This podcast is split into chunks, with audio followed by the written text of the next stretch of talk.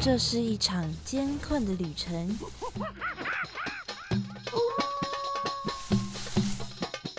也是一场精彩绝伦的冒险。欢迎进入美好的动物世界，打开你的耳朵，用心感受。嘘，注意听，动物就在你身边。Animals 冒险王，你们准备好了吗？生活中处处是动物，只要你细细去发现，人人都是冒险王。欢迎收听世新广播电台 AM 七二九，每个星期三早上十一点十分的 Animals 冒险王，我是主持人 Head Cat 猫猫。又到了我们每周聊动物的时间啦！这个礼拜是寒假的第一周，气温又开始下降了。出门玩的时候啊，大家不要忘记多加一件衣服保暖哦。最近放假，大家有没有计划好要去哪里玩呢？尤其要过年喽，感觉是非常适合家族旅游的时光。不过，像猫猫，我已经大四了，现在正在毕业制作的风暴当中，所以可能就没有办法享受到之前那样悠闲的寒假了。但是，还是会给自己偶尔放松一下，看个影片什么的。最近啊，就又滑到了海绵宝宝的影片。以前在家里的时候啊，就会跟家里的小朋友一起看海绵宝宝，就觉得他还蛮好笑的。而且他的片片头曲实在是有够洗脑的。重点是啊，只要你开口唱一句里面的歌词，你的朋友呢，通常都可以帮你接下去跟你一起唱。没有想到这首歌呢，还有助于哦帮助我们维持友情的团结。我记得有一集的内容啊，是派大星说他没有鼻子，所以他就很努力的想要去找他的鼻子在哪里哦，到处找，到处找。但是我们就现实事件而言呢，海星是真的没有我们所谓的人类的鼻子这样的构造哦，但是他们还是可以闻到东西的哦。在海星的每一个腕足上面呢，都有一个眼点，眼点呢，也就是相当于海星它感应光线的眼睛。而眼点的周围啊，有很多小小的触手，而且触手啊，就有着感知嗅觉的作用哦，所以也就相当于是海星的鼻子的功能啦。不过比起派大星啊，其实我比较困惑的是，章鱼哥为什么会有鼻子呢？一般我们看章鱼的时候啊，有没有发现他的脸上哪里有鼻子，而且还是这么大一个茄子鼻？我猜啊，那个鼻子可能就是。章鱼哥他装饰性的一种艺术的打扮吧，毕竟章鱼哥的审美是非常独特，凡人是无法理解的。虽然那个大鼻子啊，并不是章鱼它真正的鼻子，但是章鱼哥它还是可以有嗅觉的哦。大家可以先猜猜看，章鱼到底是用哪个构造来感知嗅觉的呢？那么今天的 Animals 冒险王就是要来跟大家分享章鱼的二三事。那么马上来进入我们的第一个单元——动物大百科。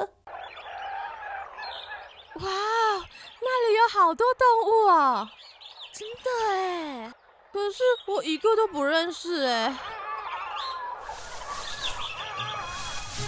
哎，有一只动物朝我们走过来了，该怎么办呢？别担心，看我的法宝！快点告诉我们吧，动物大百科。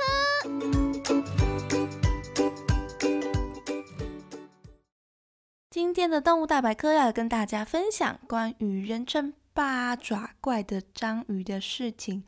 章鱼的八只触手哦，就像它的脚一样，可以让章鱼啊抓住猎物，也可以拿来步行。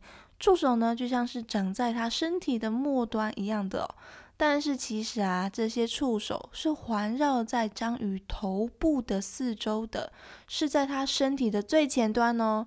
也因为这样特殊的构造啊，所以就被归为头足纲的动物。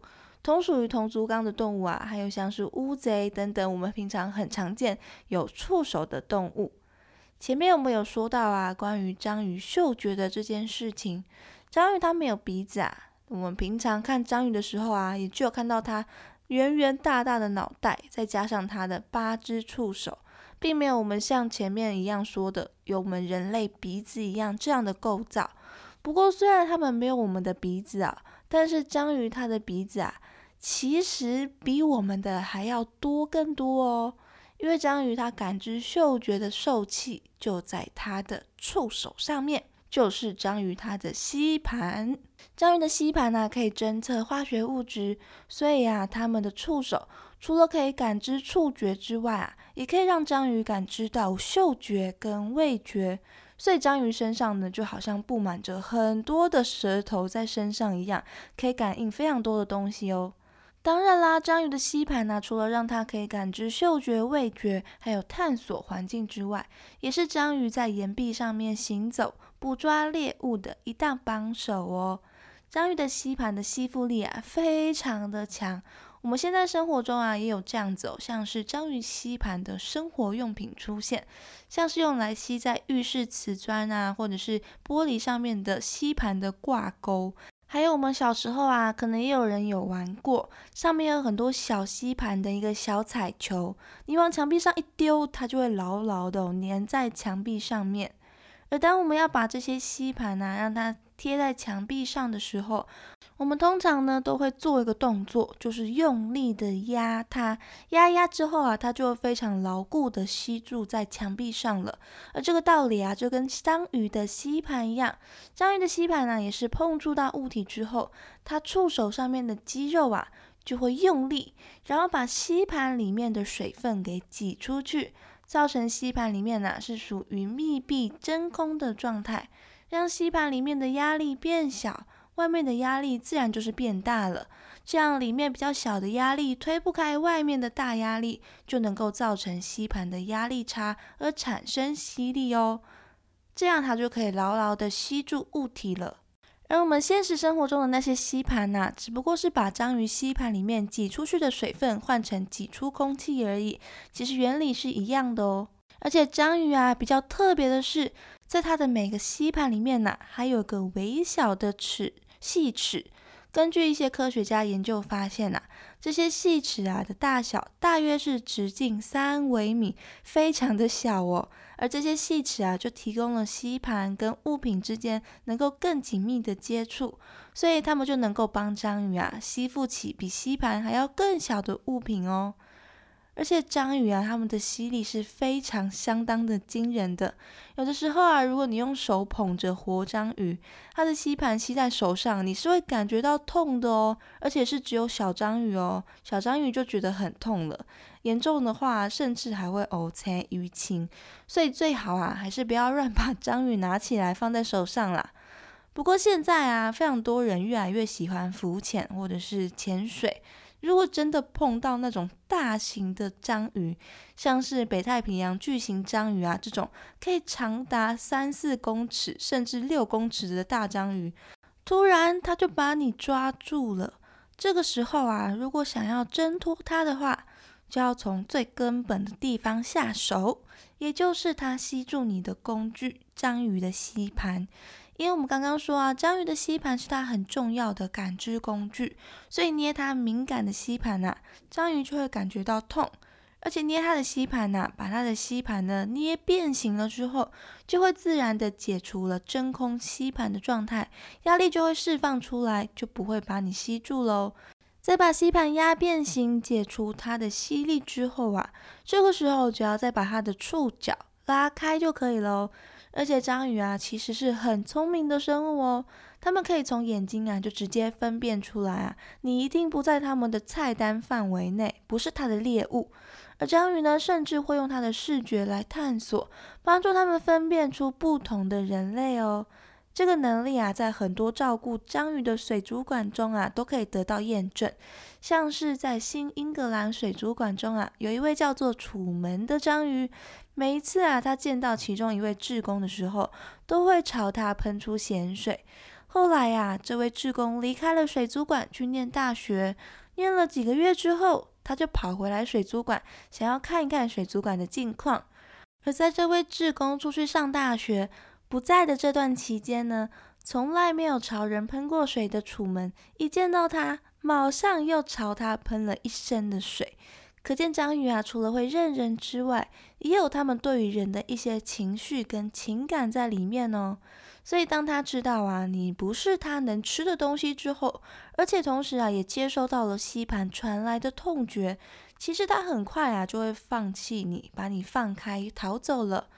不过当然啦，对于猎物来说不是这一回事啦，只是因为你不是它能吃的东西，所以呢，它才会比较容易的放弃。章鱼真的是一种高智商的动物哦，在某些实验中啊，就证实说。章鱼科头足类的动物啊，它们是拥有过人的视觉、记忆还有学习能力的哦。经过训练的章鱼啊，可以知道在某些标记出现的时候，捕食螃蟹就会遭到电击，所以它们就会自动的在这些标志消失的时候，就跑过去享用它们的螃蟹大餐。还有一些实验室啊，是会把章鱼啊放进一个造型很奇怪的瓶子，或者是迷宫里面，想要看章鱼啊能不能从里面逃出去。一开始啊，章鱼会用它的触手缓缓地探索这个空间有没有出口。乘客发现出口的话，他就会试一试这个洞的大小够不够他钻出去。接下来啊，他就会慢慢的一边用触手探路，一边往前走，最后就成功的逃出去了。而当你下一次再把它放进同一个容器当中的时候啊，你就会发现到它们就会毫不犹豫的按照像上一次的路线逃脱，可见他们的学习力啊跟记忆力是非常厉害的哦。而且章鱼啊是很会挣脱的动物哦，如果你把它放在没有盖子的水族箱里面，它们很有可能就会运用它们的吸盘呐，沿着水族箱的墙壁爬出去逃出去哦。而除了这些能力之外啊，还有从他们运用工具的能力、规划未来的能力、察言观色的能力等等的，都是能展现出他们惊人智商的行为能力。不过也跟我们一样啊，章鱼他们只要经过一段时间没有训练之后，这些能力呢就会渐渐的消失，他们就会渐渐的忘记。连章鱼都要持续的练习才能记得，可见练习哦，真的是一件很重要的事情哦。不过虽然章鱼啊有很高的智商，但是大部分的章鱼啊寿命只有两年而已哦。不管是章鱼是在自然的环境中，或者是人造的环境饲养的，都是只有这么短的寿命而已。一般而言呐，野外的章鱼寿命只有一年多。交配之后，通常都会走向死亡的命运，因为章鱼啊，它们是会吃同类的，所以章鱼它们在交配的时候呢，其实也跟很多生物一样哦，公章鱼很有可能会被母章鱼给勒死，然后吃掉。母章鱼的体型啊，也是大多都比公章鱼还要大只的，有些体型呢，甚至还不到母章鱼体型的一半哦，所以它们很容易啊，就会被母章鱼给抓住制服。现实生活中啊，还是有相反的，公章鱼比母章鱼还要大只的情况哦。所以这个交配行为呢，在野外来说啊，对于章鱼都是非常危险的一个行为哦。而虽然啊，公章鱼大多都会被母章鱼吃掉，然后就一命呜呼了。但是大部分的母章鱼啊，产完卵之后也会接着就死掉哦。母章鱼啊，它们会有护卵的行为。当母章鱼把卵产在礁岩或是珊瑚上之后，它们就会静静的在卵旁边守护着卵，不吃也不喝。期间呢，还会不断的朝卵喷水，来维持卵的清洁。母章鱼通常会花上大约八个礼拜左右的时间来等待他们的小孩出生，之后呢，他们就会离开人世。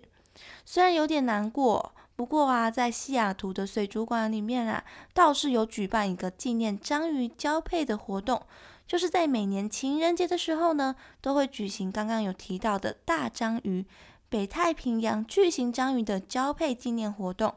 除此之外啊，还会在当天呢跟游客们分享很多动物们的求偶行为等等的情人之间的小知识，把情人节跟动物搭配起来哦，变成一个蛮有趣的节庆。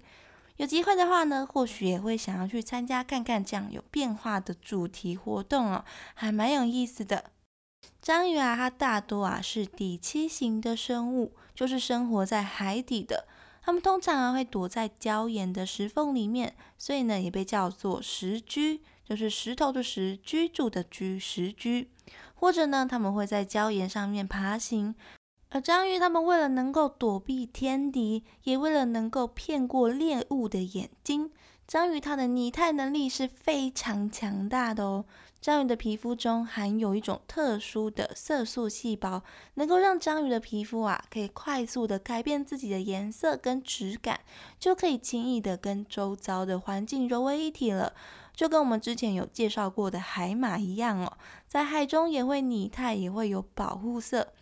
章鱼它们的保护色的颜色啊，变化是非常的复杂的，各种花色啊，各种颜色都可以很好的拟态出来，连上面有细细的网格的图案也是可以的哦。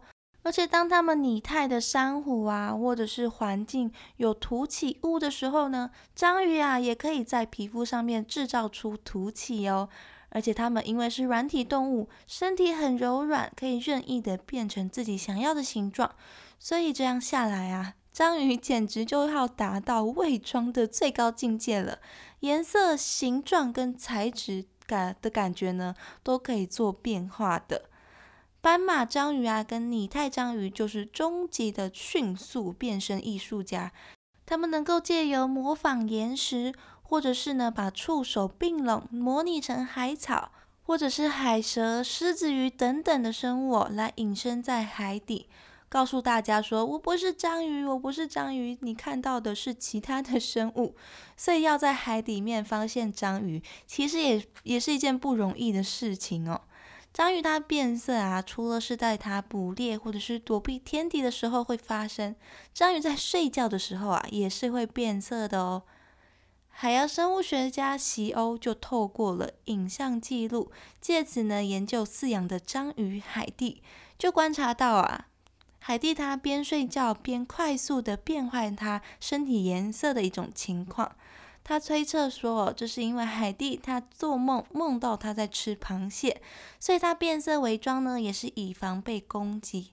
它为了要躲避掠食者，就把自己的颜色啊变化成像是岩石或是珊瑚的纹理。所以章鱼啊，就算是在睡梦中，也是可以自动变色的哦。不过，如果章鱼啊，它现在不在岩石或者是珊瑚旁边的话，当它遇到敌人的追捕，或者是它自己本身在追捕一些逃跑的猎物的时候呢，它就只好用游的了。变身这个方法就行不通了。大部分的软体动物啊，都会有一个构造叫做外套膜。这个外套膜啊，是用来产生贝壳的，就像我们之前有介绍过的瓜牛一样。瓜牛的壳啊，就是外套膜产生的哦。但是章鱼啊，它的贝壳已经退化了。章鱼的身体部分呢，是有一层柔软而坚硬的外套膜围成的一个外套腔。外套膜上面呢，有突出体外的漏斗状的水管。这个水管呢，就是它万足演化而成的。而当章鱼想要前进游动的时候呢，它就会把海水经由外套膜的孔洞进入到鳃里面。再进入外套腔，这个时候呢，章鱼就可以借此收吸收氧气，然后再把水啊从刚刚所说的水管里面射出到体外，而且啊还能够用这个水管的控制前进的方向。章鱼就是靠着这样喷水的冲力来快速的在海中移动的哦。不过虽然呢，大部分的章鱼都没有壳，它的壳都退化了，但是还是有一种章鱼它保留着它的壳哦。它叫做船壳，是大海中啊唯一具有壳的章鱼。船壳啊，它是属于章鱼目船壳科的成员，是一种浮游性的头足纲生物。不像章鱼啊，它主要是在海底爬行，船鞘呢，则是会在海中游来游去，跟一般章鱼一样，也是用漏斗状的水管来喷水前进的。船鞘的外壳两侧呢是对称的。中间呢有一道像是船只龙骨一样的脊，就像是一艘小船一样哦。而且呢还有跟鹦鹉螺一样的黄金螺旋在一端，也因为跟鹦鹉螺很相似哦，所以船鞘它也有指鹦鹉螺这样的称号哦。其实船鞘的本体啊长得就是跟一只章鱼没有两样，而且公船鞘是没有壳的，只有母船鞘才有壳。母船鞘在海中游动的时候，就会用它背腕上面特化的两片极具伸缩性的薄膜包覆住体壳，在海里面漂浮。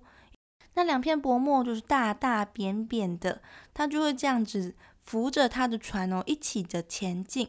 而船鞘啊，它的外套腔是躲藏在体壳里面的，所有的腕足的吸盘呢，都是朝着外面的。其实就很像是鹦鹉螺一样哦，触手都是朝着开口，然后把身体呢跟头啊藏在它的壳里面。而母船鞘在产卵的时候呢，也会把卵啊产在它的壳里面保护着。母船鞘在体型很小很小的时候就已经成熟，可以开始交配产卵了。例如说阔船鞘的雌性啊，在外套膜长到一点五公分的时候就可以产卵喽。但是它们会持续的成长啊，而且可以持续的生殖，并不会像章鱼一样哦，产下一批卵之后就会死亡的。在台湾的周围海域啊，有非常多的海流流经，在桃园跟新竹的沿海，就有机会可以看到大量的扁船鞘的软壳飘到海上哦。这些壳啊是非常漂亮优雅的，大家有兴趣的话，可以上网查查看它的样子哦。除了船鞘这样特别的带壳章鱼之外啊，台湾周围的海域还能够发现一种也是很漂亮、很可爱，但是是相当致命的一种章鱼，它就是蓝环章鱼。其实不只是蓝环章鱼有毒性哦，研究者呢现在就证明说，所有的章鱼跟乌贼，还有一些鱿鱼呢，都是有毒性的哦。这项研究啊就指出，它们有共同享有一种共同的古代的有毒的祖先。而这个发现呢，是由墨尔本大学、布鲁塞尔大学还有维多利亚博物馆的科学家所完成的。来自墨尔本大学的布莱恩·弗莱博士呢，就表示说，蓝环章鱼的这种物种啊，仍然是唯一对人类有危险的一群章鱼，因为其他的物种呢，都已经暗自的把它们的毒液用在掠食的行为上面了。例如说，章鱼它要捕食螃蟹的时候呢。它不会用嘴、嘴器、触手或是吸盘直接的置这个螃蟹于死地，而是会采用麻痹的方式。章鱼在捕食螃蟹的时候，首先它会用触手紧紧的抱住螃蟹，不让它逃跑，接着再把嘴器对准螃蟹的腮部，就这样把毒素啊注入住螃蟹的体内。这个时候，这只猎物就会开始产生麻痹的现象，心跳就会逐渐的变慢。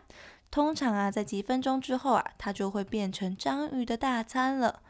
除了螃蟹，蛤蜊呢也是会先麻痹它，再把它的壳打开的。科学家们就希望透过了解章鱼身上的毒素，来研究出一些可以对抗疾病的药物，就是以毒攻毒的感觉哦。毒就是药，药就是毒。不过，虽然呢，所有的章鱼都是有毒性的，但是就像刚刚说的，啊，它们其实已经把它们的毒素转为是掠食上面使用的。说到最毒的、对人类最有威胁的，就莫过于有提到的蓝环章鱼啦。蓝环章鱼它生活在太平洋的西岸，从日本到澳洲都有它们的身影，所以台湾的沿海也是看得到它们的哦。蓝环章鱼啊，虽然体型非常的小，不到十公分，但是它们的毒性啊，却是非常的强大的哦。光是一只蓝环章鱼的毒性啊，就足够夺走二十六个成年人的生命哦。蓝环章鱼它们体内的有毒物质，其实就是非常著名的河豚毒素。虽然不是它们本身自己制造的，而是由共生在唾腺中的细菌合成的产物。而它们呢，就是运用这些毒素啊，来捕食其他的小型鱼类或者是甲壳类的生物来当做食物的。平常啊，是不会随便拿来攻击人类的。不过啊，同样是河豚毒素，以吃河豚来说啊，要中毒啊，毒素还得经过肠胃的吸收之后才能够发挥效用。相较之下，被蓝环章鱼直接咬到，直接注射进河豚毒素，就可怕得多哦。蓝环章鱼，它是属于蓝环章鱼属的成员，又被叫做豹纹章鱼、豹纹鞘等等的名称，就是因为它们身上啊都有着像是豹纹一样的深色斑点。平常啊，它们的体色是深褐色到深黄色的，看起来就是普通的章鱼啊。不过，因为它们小小的一只，通常啊就会被人家觉得很可爱，就会想要把它放在手心上面，所以就会产生了危险。蓝环章鱼啊，在警戒或是威胁的时候，会经由肌肉的收缩来控制自己身上的蓝色光圈的出现，让这些荧光蓝色的斑纹啊，能够警告掠食者。除了蓝色的荧光斑纹之外啊，它们的体色也会随着它们的情绪变色哦。生气的时候啊，它们的身体就会变成亮黄色的；而安静退缩的时候，身体就会是白色的。而它们身上的环纹啊，之所以是蓝色的原因，推测说啊，是因为章鱼可以辨识的视力范围中，对于蓝色的部分的光谱比较敏感。这样的蓝色光圈呢，对对于其他生物可能有警告的作用，但是对于人来说啊，却是相反的，是有吸引力的哦。如果我们不知道它有毒的话，就会觉得说，哎呀，这只不过是漂亮可爱的小章鱼。然后就会想要去靠近它，去摸摸它。但是呢，越是美丽的东西哦，就越可怕，这是自古以来不变的道理。而且最让人担心的是啊，目前它的毒素是没有血清可以医治的哦。所以出门在外真的要小心，有害没害的都不要随便的去靠近它，更不要直接就上手去摸，保护自己也友善的对待小动物们哦。那么以上就是关于章鱼的一些习性的介绍。